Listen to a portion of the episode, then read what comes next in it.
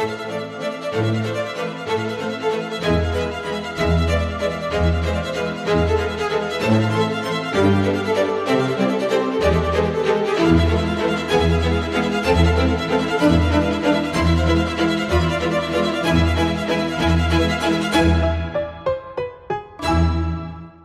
Liebe Zuhörerinnen und liebe Zuhörer, herzlich willkommen zur neuen Folge unseres Podcasts Das Gastroenterologische Quartett, in dem wir aktuelle Themen rund um die Gastroenterologie besprechen und diskutieren.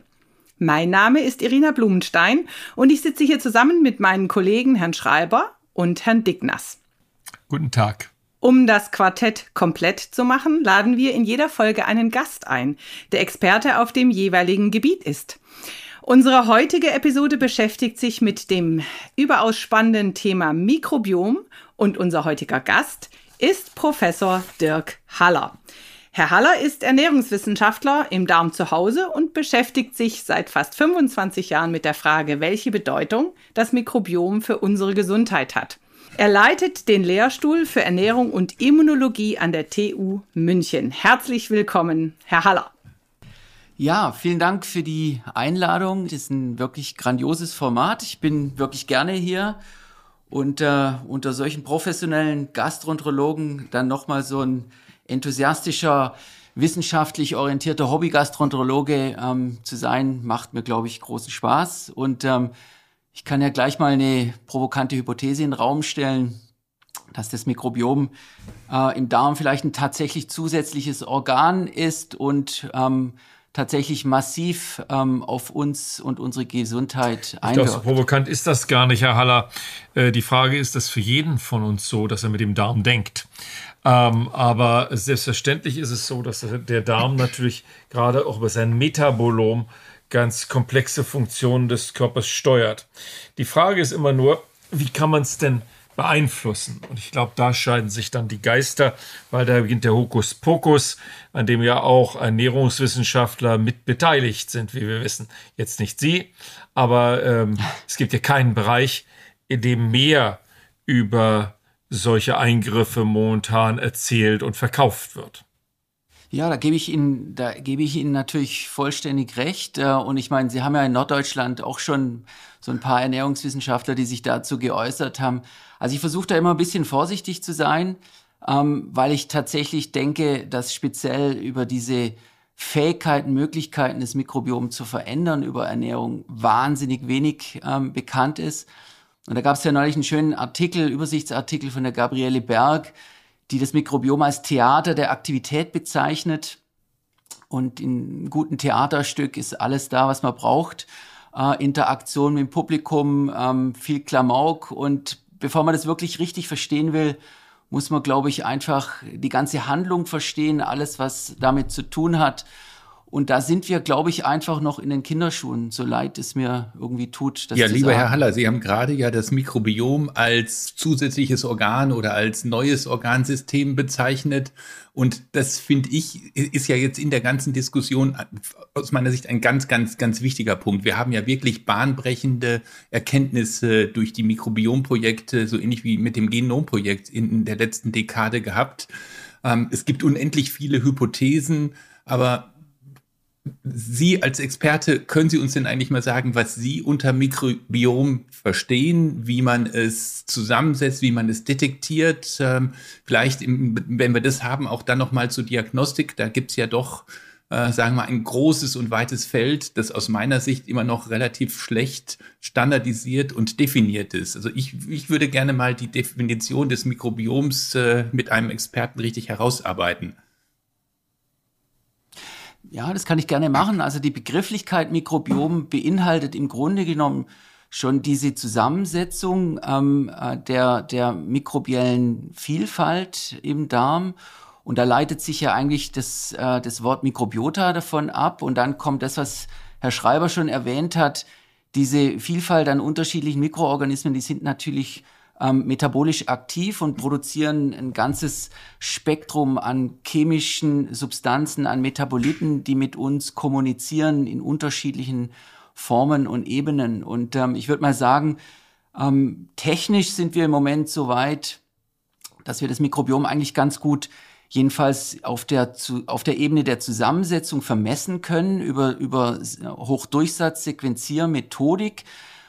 Gleiches, was man beim, beim Humangenom ja auch gemacht hat vor 20 Jahren. Und manchmal vergleiche ich uns auch mit dem Zustand. Also wir vermessen das jetzt im Moment, stellen viele Korrelationen auf und je nachdem, welche Methode man verwendet, ob man jetzt 16S-Profilierung nimmt oder Shotgun-Metagenomik, dann erreicht man auch eine äh, unterschiedliche Tiefe in der Auflösung, was man denn jetzt sagen kann, welche Organismen da drin sind.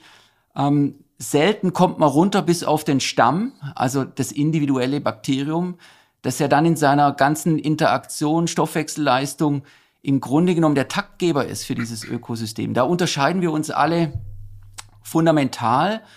Und ich denke mir, um so ein bisschen auch Wasser in den Wein zu gießen, ähm, wenn ich mir das angucke, ähm, ist es natürlich so, dass wir viel Korrelation jetzt beschreiben. In vielen Studien mit vielen Erkrankungszuständen selten wirklich runterkommen auf die Beschreibung der Individuen. Und da komme ich nochmal auf den Herrn Schreiber zurück. Die, die metabolische Vielfalt, diese chemische Vielfalt ist ja wahrscheinlich noch viel größer ähm, in, in, im, im Spektrum. Also wir sind tatsächlich, denke ich mir, am Anfang. Wobei wir schon wesentlich weiter sind ähm, als noch vor, vor zehn Jahren. Also die Methodik ist mittlerweile sehr gut und die Korrelationen, ähm, würde ich mal sagen, konsolidieren sich langsam. Und jetzt fängt man an, funktionell ähm, versucht man die Dinge zu verstehen. Um Kausalität Ist das jetzt genau der Punkt, wo wir uns äh, jetzt mal von der Wissenschaft in die gastroenterologische Realität und Praxis begeben können?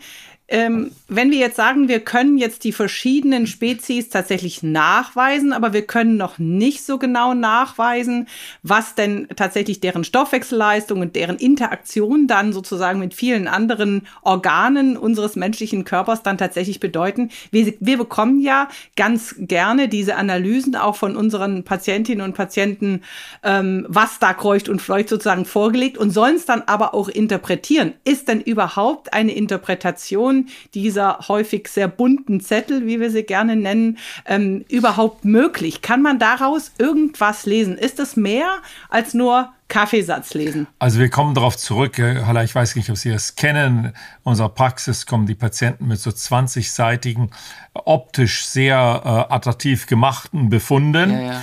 Und dann sind die von Rot über Gelb nach Grün oder andersherum, von Grün über äh, Gelb über Rot ja. äh, äh mit Balken versehen. Und dann äh, kommt der Patient zu uns und sagt, guck mal, ich habe zu viel Prevotella. Und dann, ja. ähm, äh, darauf kommen wir also gleich noch, gibt es ja auch dann darauf Reaktionen, aber die wollen wir noch nicht besprechen. Erstmal die Diagnostik. Ist ja. es überhaupt möglich, da was draus zu machen?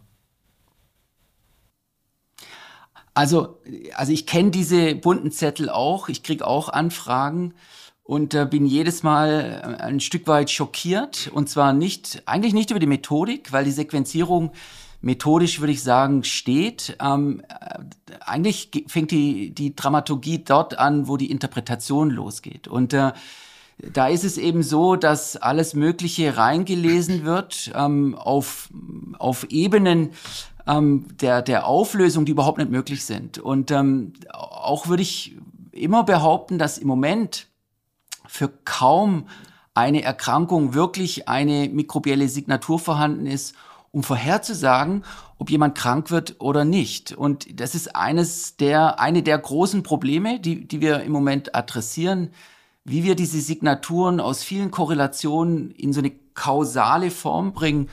Und wie Sie sagen, diese bunten Zettel ähm, sagen eigentlich wenig aus. Wenn überhaupt, dann kann man noch ein bisschen was an der Diversität ablesen. Ja, wenn es Leute gibt, die vielleicht wirklich extrem wenig Vielfalt im Darm haben, dann könnte man schon aufhorchen. Es gibt schon, schon so ein paar Indikatorstämme, wo ich sagen würde, okay, aber in den meisten Fällen ist es Hokuspokus, ja. Und ich würde mal sogar sagen, fast, fast gefährlich, ähm, weil man ja dann auch versucht, irgendwas zu tun, ja. Und die Frage ist, was? Und da würde ich mal fast behaupten, macht man eventuell sogar noch mehr falsch.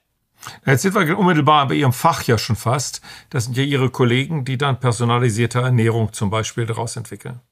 also ich halte davon noch wirklich wenig. Ich meine, diese personalisierte Medizin wurde ja in vielen unterschiedlichen Disziplinen versucht, ja, und äh, mit unterschiedlichem Erfolg, Schrägstrich Misserfolg. Jetzt hat die Ernährungswissenschaft natürlich schon auch eine Historie, dass wir immer wieder was behaupten, was wir da nicht halten können. Deswegen denke ich, spezielle Ernährungswissenschaftler sollten sehr genau ähm, sich überlegen, wann sie was, was sie, was sie sagen wollen und was nicht. Und entsprechend bin ich da wirklich vorsichtig. Und wenn ich mit Blick auf Ernährung, auf dieses Konzept Mikrobiomveränderung gucke, dann gibt's, würde ich mal sagen, ganz, ganz wenige Tipps aus der Ernährungswissenschaft, funktionell auf so ein Mikrobiom zu blicken. Und klar, Ballaststoffe sind fermentierbares Material für, für anaerobe Bakterien, die dann kurzkettige Fettsäuren draus machen. Aber das ist ja schon fast trivial. Diese personalisierte Ernährung geht ja viel weiter mit dem Anspruch, Blutglukosespiegel ähm, vorherzusagen, zu steuern ähm, und bestimmte Erkrankungen, Diabetes ähm, und anderes, ähm, chronische Entzündungsprozesse ähm, zu verhindern. Und da bin ich also mehr als skeptisch. Ich glaube, das funktioniert im Moment nicht, ähm, weil wir einfach noch keine Ahnung haben, was diese Signaturen wirklich bedeuten und wie wir die also alles vor, bevor wir jetzt das Mikrobiom im Einzelnen oder die Modifikation besprechen, lassen mich bitte nochmal zurückkommen auf äh, das Mikrobiom an und für sich und auch auf diese bunten Zettel. In der normalen, sagen wir mal, Schulmedizin gucken wir ja immer Normwert links, rechts und liegen da die Werte drin und jetzt einen banalen Wert des Darmes Kalprotektin, ich glaube, da können wir alle ganz gut mit umgehen. Wenn wir das jetzt mhm. auf diesen bunten Zetteln sehen, ist ja da immer eine große Spannbreite was ist denn eigentlich das normale Mikrobiom? Gibt es da Standards und ist jetzt, sagen wir mal, mein Mikrobiom so ähnlich wie ihrs? Oder wenn wir jetzt, sagen wir mal, gesunde Menschen haben, ähm, wie, wie, definiert man das? Und gibt es eklatante Unterschiede? Wir reden ja jetzt über chronisch entzündliche Darmerkrankungen, aber haben Patienten mit einer Colitis ulcerose oder mit einem Morbus Crohn unterschiedliche äh, Mikrobiomparameter, die man auch dann im Vergleich zu gesunden unterscheiden kann. Bevor wir über Modifikationen reden wollen, müssen wir, glaube ich, erstmal wissen, was, was der Normalstatus sein sollte. Ja, absolut. Also ähm, die größte Variable bei diesen Untersuchungen, und es zeigen jetzt die größeren Kohortenstudien eindeutig, wir haben hier in München über, äh, über viereinhalbtausend Leute auf der gleichen Plattform sequenziert. Die größte Variable ist eigentlich individuell, Individualität. Also Individuen unterscheiden sich per se. Und alles andere ist dann schon fast nachgeordnet, oft sogar die Erkrankung nachgeordnet. Das heißt, wir können eigentlich Signaturen, Erkrankungsmuster ähm, oft kaum ähm, ähm, stratifizieren in diesem, in diesem Hintergrund individueller Variabilität. Deswegen ist es so wichtig, Population wirklich genau zu definieren, ähm, klar zu vermessen, um dann Subgruppen bilden zu können. Ähm, wir sehen oft Enterotypen, ähnliche ähm, ähm, Zusammenstellungen an, an ähm, Mikrobenkonsortien, wo wir sagen würden, da finden sich Erkrankte wie Gesunde. Also es gibt so eine Art in, äh, inhärente ähm, ähm, Konfiguration, ähm, die man, die man auch erstmal noch äh, stratifizieren muss. Aber da fallen dann oft wirklich Erkrankte wie Gesunde rein. Also mein, mein Credo im Moment ist, dass Individualität ist enorm und aus dieser Individualität heraus Erkrankungsmuster zu, zu klar zu definieren, ist wirklich schwer. Und wenn ich jetzt auf eine chronische Entzündung, vielleicht als kleines Beispiel, weil ich ja nicht alles schlecht reden will, aber ähm, reduzierte Diversität sehen wir da schon. Also so ein, so ein Mensch mit einer wirklichen akuten ähm, ähm, Entzündung im Darm, das sehen wir wirklich über alle Patienten hinweg. Dramatische Reduktion einer, einer, einer Diversität, ähm, die kann man dann, das kann man auch sehen, wenn der Entzündungsvorgang ähm, sich abschwächt, dass da auch Diversität zurückkommt.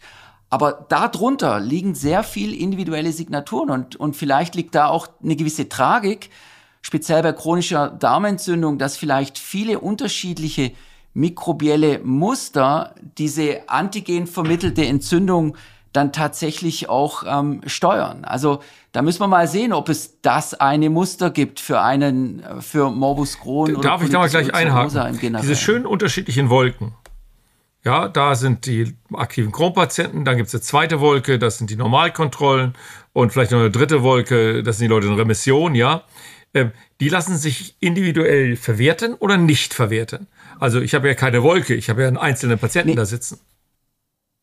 Ja, absolut.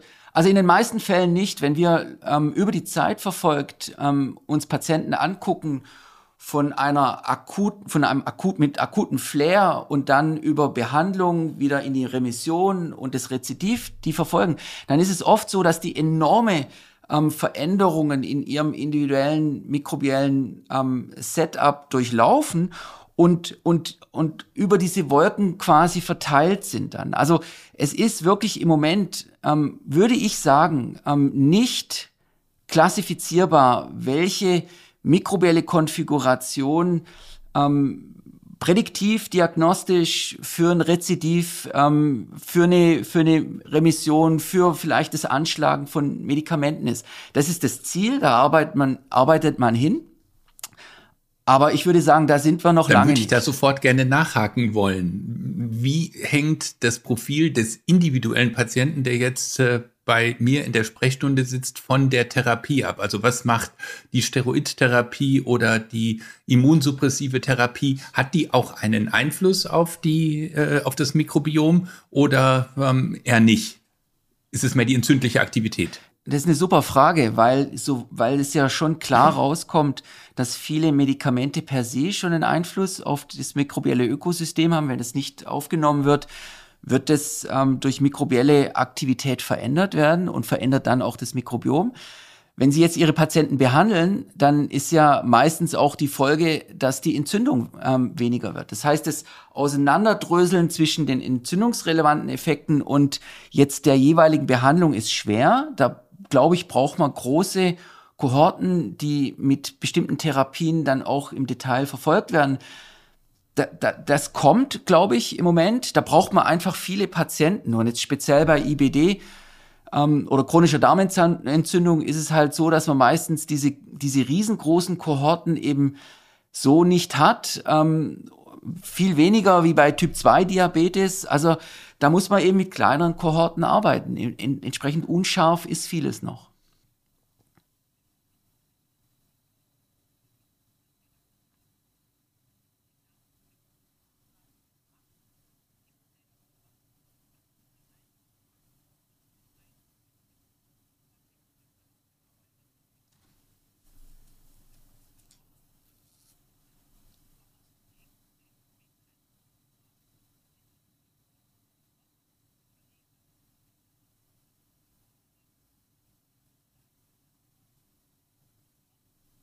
Also ich, ich widerspreche Ihnen ja ungern, aber die Entrotypen, ob man sie jetzt als Entrotypen bezeichnet oder nicht, sehen wir tatsächlich in vielen Studien, die wir haben. Also selbst bei, bei, bei, bei Kindern im ersten Lebensjahr sieht man schon dieses, diese, dieses Clustering, ähm, wo, wo man eventuell sogar in Entrotypen einteilen könnte. Ob die dann wirklich so benannt werden, wie sie jetzt in der Literatur sind, das muss man mal sehen.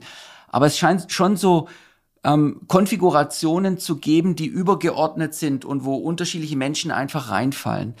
Aber Sie haben natürlich recht. Ähm, also Ernährung ist sicher etwas, was uns ähm, im, im, in unserem Ernährungsprofil, das wir so haben, beeinflusst, langfristig. Es gibt schöne Arbeiten, ähm, die eigentlich zeigen, dass man dann Veganer schon unterscheiden kann von Menschen, die sich omnivor ernähren. Die Unterschiede sind aber dann erstaunlich klein und immer wieder spannend finde ich, wenn man jetzt ähm, zum Beispiel ähm, äh, in, in eine Intervention geht, mit, indem man die Ernährung umstellt, dann sieht man oft relativ kurzfristig relativ starke Änderungen.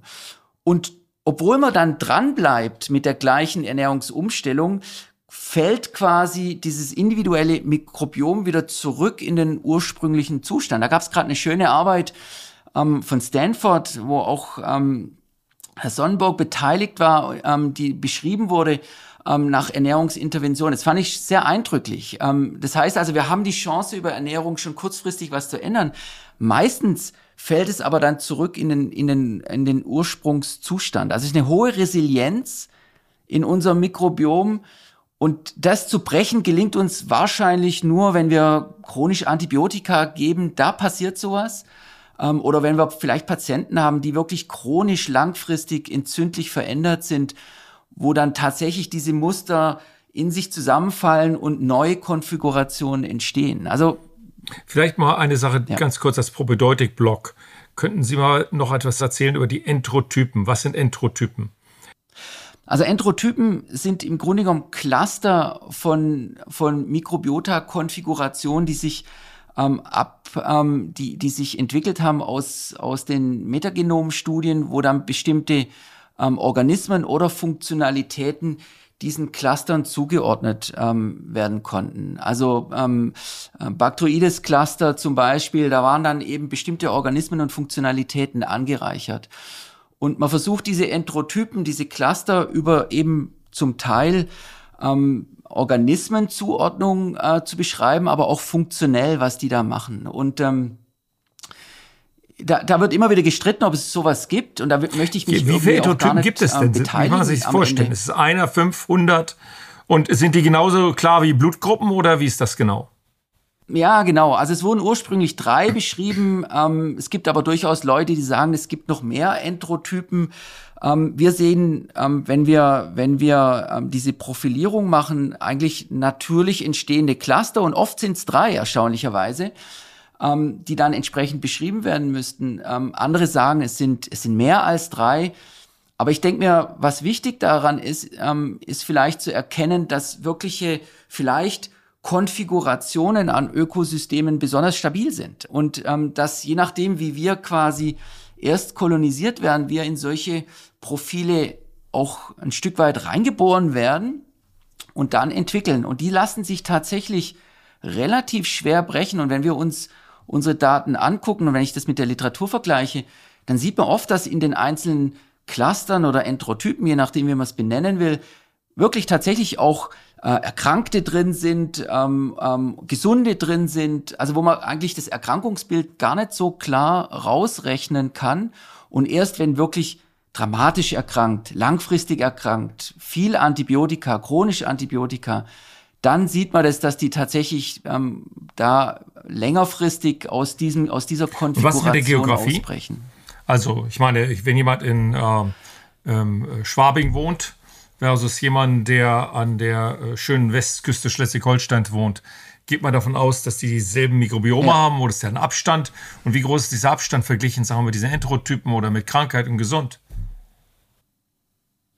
Ja, also wahrscheinlich ist, ähm, ist, ist Geografie ein, ein dramatischer Faktor, ähm, individuelle Unterschiede auch zu beschreiben. Und ich würde mal sagen, wahrscheinlich kann man diese, diese Cluster oder Entrotypen in unterschiedlichen geografischen Regionen beschreiben. Die Frage ist ja, sind es dann wirklich auch die gleichen Funktionalitäten? Aber da gab es äh, tatsächlich ein, ein, tolles Paper in, in, in, in Nature Medicine, ähm, das in, in einer chinesischen Kohorte mit über 7000 Leute das wirklich toll gezeigt hat, wie diese geografische Auflösung tatsächlich Unterschiede darstellt, ja. Und, und letztlich ist es auch, denke ich mir, vernünftig zu denken, irgendwoher müssen wir ja unsere Mikroorganismen herkriegen. Und es kommt natürlich aus unserem unmittelbaren Umfeld. Oft sind geografische Regionen mit unterschiedlichen ähm, Lebensstilen, Ernährungsstilen behaftet. Also es ist nachvollziehbar, aber Geografie ist definitiv einer der größten Variablen. Aber dann ist doch jede mikrobiom-basierte äh, Diagnostik einfach nur Blödsinn, es sei denn, ich habe einen Leitkeim. Genau. Genau. Und da gehen wir ja auch letztlich hin. Also Funktionalität, bestimmte ähm, vielleicht Metabolitenprofile, die eine bestimmte Situation beschreiben oder Leitkeime. Und natürlich gibt's Hinweise für solche Leitkeime oder Leitsysteme, also Diversität. Was mit Fecalibacterium prausnitzii für den Crohn und was ist mit Prevotella ja? für die Adipositas? Sind das die Helicobacter pyloris dieser ja. Krankheiten? Also ob sie es wirklich sind, wird man sehen. Ich meine, Helicobacter hat auch eine Weile gebraucht, äh, bis er die wissenschaftliche Welt von sich überzeugt hat, äh, dass er wirklich verantwortlich ist fürs Magenkarzinom. Äh, deswegen möchte ich auch den, dem Fäkalibakterium da noch ein bisschen Zeit geben. Aber ich, denke mir, das ist ein Organismus, der für die, für die Fermentation zuständig ist, kurzkettige Fettsäuren produziert. Und wir sehen tatsächlich in vielen Studien mit chronischer Entzündung, dass dann auch die Zahl von Fäkalibacterium prausnitzii runtergeht. Also das sieht man tatsächlich, im Umkehrschluss würde das bedeuten, dass wenn man Fäkalibacterium prausnitzii wieder zugibt, wird es dann warum besser. Hat ihre Zunft, warum hat Ihre Zunft das noch nicht erfunden? Warum gibt es noch keine ernährungswissenschaftliche Probiotika-Lösung mit Fäkalibacterium prausnitzii? Ja, jetzt werde ich natürlich in die Zunfthaftung gebracht. Das, ähm, das dachte ich mir. Naja, ich denke mir, also ähm, das Thema Probiotika ist, ein, ist, ist wirklich ein schwieriges Thema und da hat man, glaube ich, noch nicht wirklich viel zu Wege gebracht, was klinisch relevant ist und wirklich standhält. Ähm, ich denke mir, wenn man sich die Probiotika anguckt vor 20 Jahren, ja, und wo wir jetzt stehen, dann muss man sagen, die Probiotika, die wir vor 20 Jahren auf dem Schirm hatten, sind vielleicht nicht mehr die Probiotika, die wir in 20 Jahren auf dem Schirm haben hat viel mit regulatorischen Faktoren zu tun. Ja, wenn man Probiotika im Lebensmittel ähm, verwenden will, dann hat man normalerweise keine Fäkalkeime, regulatorisch schwierig, äh, in der Medizin ein bisschen leichter Hand zu haben. Also viele regulatorische Hürden. Aber ich glaube, am Ende des Tages, wir kennen noch keine Organismen, die per se an sich für jeden Morbus Crohn und Colitis ulcerosa Patienten wirksam sind. Also um bei der Wahrheit zu bleiben, man sieht Effekte, kleine Effekte, nicht überzeugend mit den Probiotika, die man im Moment in der Hand hat.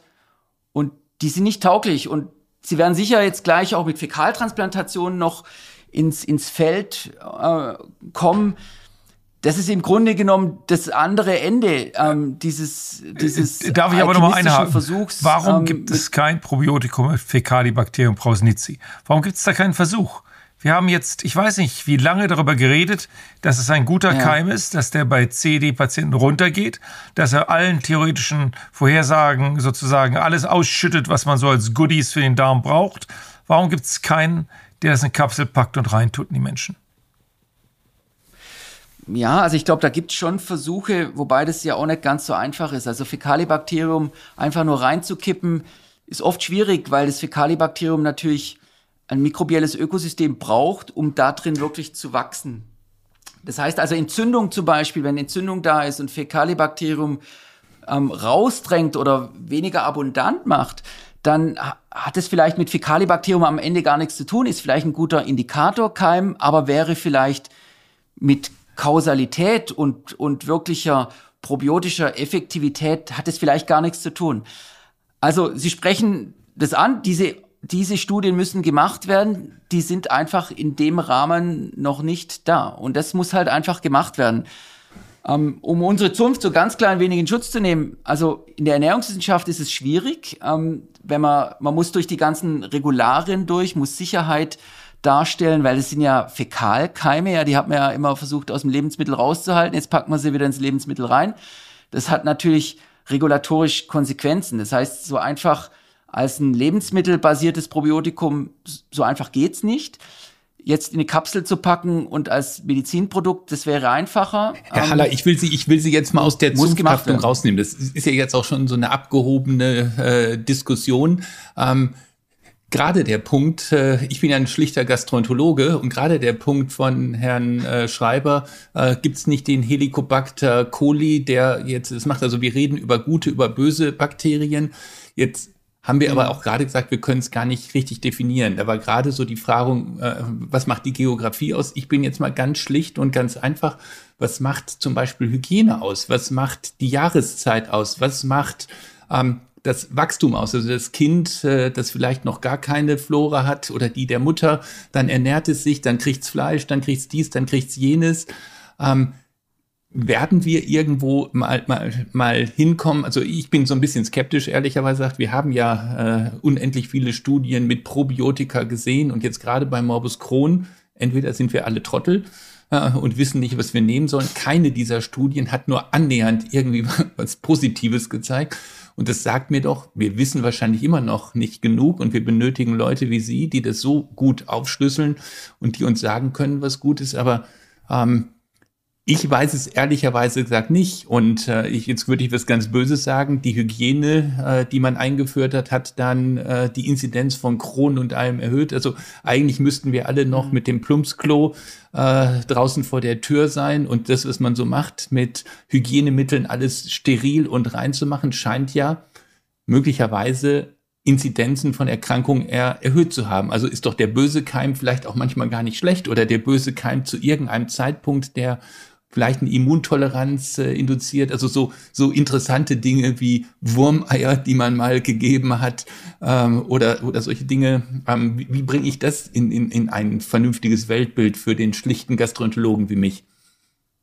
Hm. Also ist eine sehr komplexe Frage. Ich versuche es jetzt mal in Blöcke aufzuteilen. Ähm, also wir sind im gleichen Boot. Ich kann Ihnen auch nicht sagen, welcher Keim am Ende ähm, der gute ist. Ich glaube tatsächlich nicht, dass man das hinkriegt mit einem Keim. Und ein bisschen leite ich das ab äh, an Studien, die man jetzt so sieht, wenn man zum Beispiel Naturvölker anguckt. Jetzt wird auch ähm, Paleo-Stuhl ähm, ausgegraben und wenn man den vergleicht mit der mikrobiellen Diversität, die man jetzt so sieht bei Probanden in Industrienationen, ja, wo wir einen gewissen Lebens- und Hygienestil haben, dann sieht man da schon deutliche Unterschiede. Und man muss, glaube ich, akzeptieren, dass wir lebenslang uns mit Mikroorganismen von Geburt steril an beschäftigen. Und diese Ping-Pong-Situation ähm, von Mikroorganismen mit uns im Darm hat definitiv etwas mit Immunreifung, Immunkontrolle zu tun, wahrscheinlich auch Stoffwechsel, Neurolo neurologische Effekte. Und ähm, diese Reifemechanismen ähm, sind komplex. Und das bedeutet, dass wir wahrscheinlich am Ende des Tages komplexe mikrobielle Stimuli brauchen, um das aufrechtzuerhalten. Und ich denke im Moment, eine der plausibelsten Hypothesen ist tatsächlich, dass dieser moderne Lebensstil, Industrialisierung mit Hygiene und Ernährung, wie Sie das schön beschrieben haben, tatsächlich dieses, dieses, dieses Konditionieren, dieses Training ähm, verschlechtern. Und ähm, entsprechend kann man, glaube ich, nicht erwarten, dass ein Keim dann in einer, in einer Erkrankung, die ebenfalls chronisch ist, ebenfalls komplex ist, viele Faktoren ähm, in der Pathogenese mit einbezieht, dazu erwarten, dass ein Keim alles richtet. Und letztlich sieht man das ja auch, wie Sie es schön sagen, die Probiotika-Studien sind, glaube ich, bei, bei Morbus Crohn und Colitis ulcerosa fast durchgängig ähm, gescheitert. Ähm, jetzt kommt eben die Fäkaltransplantation, wo man sagt, okay, im Grunde genommen ist es das Zugeständnis, wir wissen nichts, aber wir wissen, dass Komplexität eventuell ähm, es richten könnte. Und wenn ich mir das angucke, dann sind auch da die Studien in den Kinderschuhen, aber sie machen mich doch einigermaßen hoffnungsfroh, dass wir jetzt hoffentlich über die Zeit die, die Anzahl der Probanden, die da mit drin sind, erhöhen und ein bisschen mehr verstehen, ob oder ob nicht solche Effizienzraten von ja, 30 bis 50 Prozent tatsächlich klinisch relevant, langfristig. Bevor ähm, wir jetzt nochmal zur Erweiterung der therapeutischen Möglichkeiten, die wir in der Mikrobiomodulation haben oder durch Mo Mikrobiomodulation haben, können wir noch mal einen Satz oder können Sie noch mal einen Satz bitte zusammenfassend und kurz sagen, was kann man präventiv der Menschheit raten sozusagen ähm, hinsichtlich der Entstehung chronischer Entzündung im Darm? Gibt's da was? In einem, Satz. In einem Satz Hilfe. Naja, Nee, kann man nicht, kann man nicht. Ähm, ähm, son sonst hätten wir das ja irgendwie schon gelöst. Also wenn das in einem Satz beschreibbar wäre, hätten wir es wahrscheinlich gelöst. Ähm, ähm, offensichtlich ist es komplexer. Und, und diese chronische Natur, wir können ja noch nicht mal wirklich sagen, uh, early onset, late, was, was bedeutet das letztlich? Also ich, ich, ich denke, man muss mit dieser Komplexität leben immer wieder wird diskutiert, ob wir so einen wirklichen Indikatorkeim haben, sowas, so was infektiöses, ähm, aber auch da ist man eigentlich gescheitert und meine Hypothese geht eigentlich eher in Richtung Ökosystem und diese Interaktion komplexer mikrobieller Systeme. Und die halten viele Funktionalitäten vor. Und ähm, ähm, wir sind jetzt offensichtlich in einem Lebensrahmen, in einer industrialisierten Welt, wo diese chronischen Entzündungsreaktionen mehr und mehr prävalent werden und wir versuchen jetzt das an Umweltfaktoren zu koppeln. Und ich denke, und das, das sage ich wirklich vollmündig und mit vollster Überzeugung, dass das Mikrobiom da eine Rolle spielt, da bin ich, da bin ich absolut überzeugt, wenn ich alles angucke, was an klinischen Daten da ist, was an experimentellen Daten in Mausmodellen, die man keimfrei machen kann, das finde ich überzeugend. Aber jetzt rauszugehen, zu sagen, ihr müsst das machen, dann kriegt ihr nie chronische Entzündung, weil wir hat, ihr habt ein gutes Mikrobiom. Aber, das wäre so vereinfacht, Haller, jetzt das geht dann wieder gerne, in ihre da, bunten äh, Zettel rein. Ähm, gibt es da nicht ganz klare Daten, dass äh, zum Beispiel sechs Monate Stillen vor chronischen Entzündungen schützt, sei es Asthma, sei es CD. Gibt es da nicht aus Ihrem Bereich, direkt aus Ihrer Heimat, die Erika von Mutius, Kinder wachsen auf dem Bauernhof auf, die ganzen Zivilisationserkrankungen sind nicht da im Vergleich zu Kindern, die in München-Schwabing aufwachsen. Gibt es da nicht ähm, Studien, die darauf hinweisen, dass regelmäßige Wurminfektionen ähm, protektiv sind in der Kindheit, rein epidemiologisch gegenüber ähm, der Wahrscheinlichkeit CD zu kriegen? Also Wahrscheinlichkeitsreduktion Faktor 20, 30, 40. Ähm, wollen wir das ignorieren oder ist das echt? Und wenn das echt ist, warum machen wir es nicht? Ich denke, epidemiologisch ist es echt und ist spannend und geht ja letztlich auf dieses Hygienikkonzept zurück. Ähm, und, und letztlich diese Exposition früh an komplexe Situation. Ja, das geht ja oft so weit, dass man sagt, ähm, Mütter ähm, äh, im ersten im ersten Jahr sollten eine halbe Stunde im Kuhstall verbringen und dann gibt's eine deutliche Re ähm, Reduktion der Wahrscheinlichkeit, dass die Kinder Ekzeme entwickeln oder allergische Reaktionen. Also epidemiologisch Gut. ist das echt. Wenn man jetzt aber das runterbricht auf die Keime, dann sind wir wieder auf dem gleichen. Da hat man da hat man dann die die Bettlaken und die Matratze untersucht. Man sieht erhöhte Konzentrationen an LPS. Ein Strukturkomponente von, von Mikroorganismen ist, ist äh, immunologisch in der Lage zu aktivieren. Aber so richtig runterbrechen, äh, da, welche Signatur. Da, darum geht's ja noch gar wenn nicht. Wir gleich, darum, wenn wir gleich darum würde es ja noch momentan noch gar nicht gehen. Momentan sind sie ja auch mit den Probiotika in so einem multimodalen Interventionsprinzip. Ähm, aber zurück zu den Kindern. Ist es da nicht ein verheerender Fehler, wenn sich die Mütter jetzt die Badezimmer voll Desinfektionsmittel stellen ähm, und äh, ja. zurückkommen in die 50er Jahre, wo man glaubte, dass das Beste, was man tun kann, das Kinderzimmer Linoleum auslegen und Meister Propper baden? Ich würde sagen, das, ist ein, das wäre ein fataler Fehler. Und ähm, ähm, ein bisschen äh, unhygienischere Situation würde wahrscheinlich gut tun, aber keiner will natürlich erhöhte Kindersterblichkeit zurück. So, so, ex, so extrem müssen wir es nicht treiben. Auch nicht. Aber eine wichtige Take-Home-Message genau. jetzt für unsere genau. Ärztinnen und Ärzte, die auch Patienten haben, die eben Kinder bekommen, Patienten mit CED, ist es natürlich, dass diese Kinder keinesfalls besonders bewacht werden müssen, sondern gestillt werden sollen, exponiert Absolut. werden sollen und möglichst ein bisschen im Dreck spielen sollen. Absolut. Keine Angst vor Mikroben und schon gar nicht Aber im frühen Kindesalter. Also das kann man, glaube ich, schon eindeutig so sagen. Ich glaube, das ist jetzt ein weites Feld. Wir hatten jetzt eine ziemlich abgehobene Diskussion und ich sehe jetzt den 50-jährigen CED-Patienten vor mir. Da kann ich die Kindheit nicht mehr zurückdrehen. Ich kann nicht mehr seine Hygiene beeinflussen ja, und schade, all die Dinge, das sagen die, da die Leute ja auch über dich und mich. Wäre ja praktisch, wir, die Kinder nochmal zurückzudrehen. Mit gemischter Hygiene. Liebe Hörerinnen und Hörer, wir hoffen, dieser erste Teil zum Thema Mikrobiom hat Ihnen gefallen. Im zweiten Teil geht es kontrovers weiter. Unter anderem mit den Themen Mikrobiomtransfer und welchen Einfluss zum Beispiel eine übertriebene Hygiene oder eine Koloskopie auf das Mikrobiom hat. Viel Spaß beim Hören!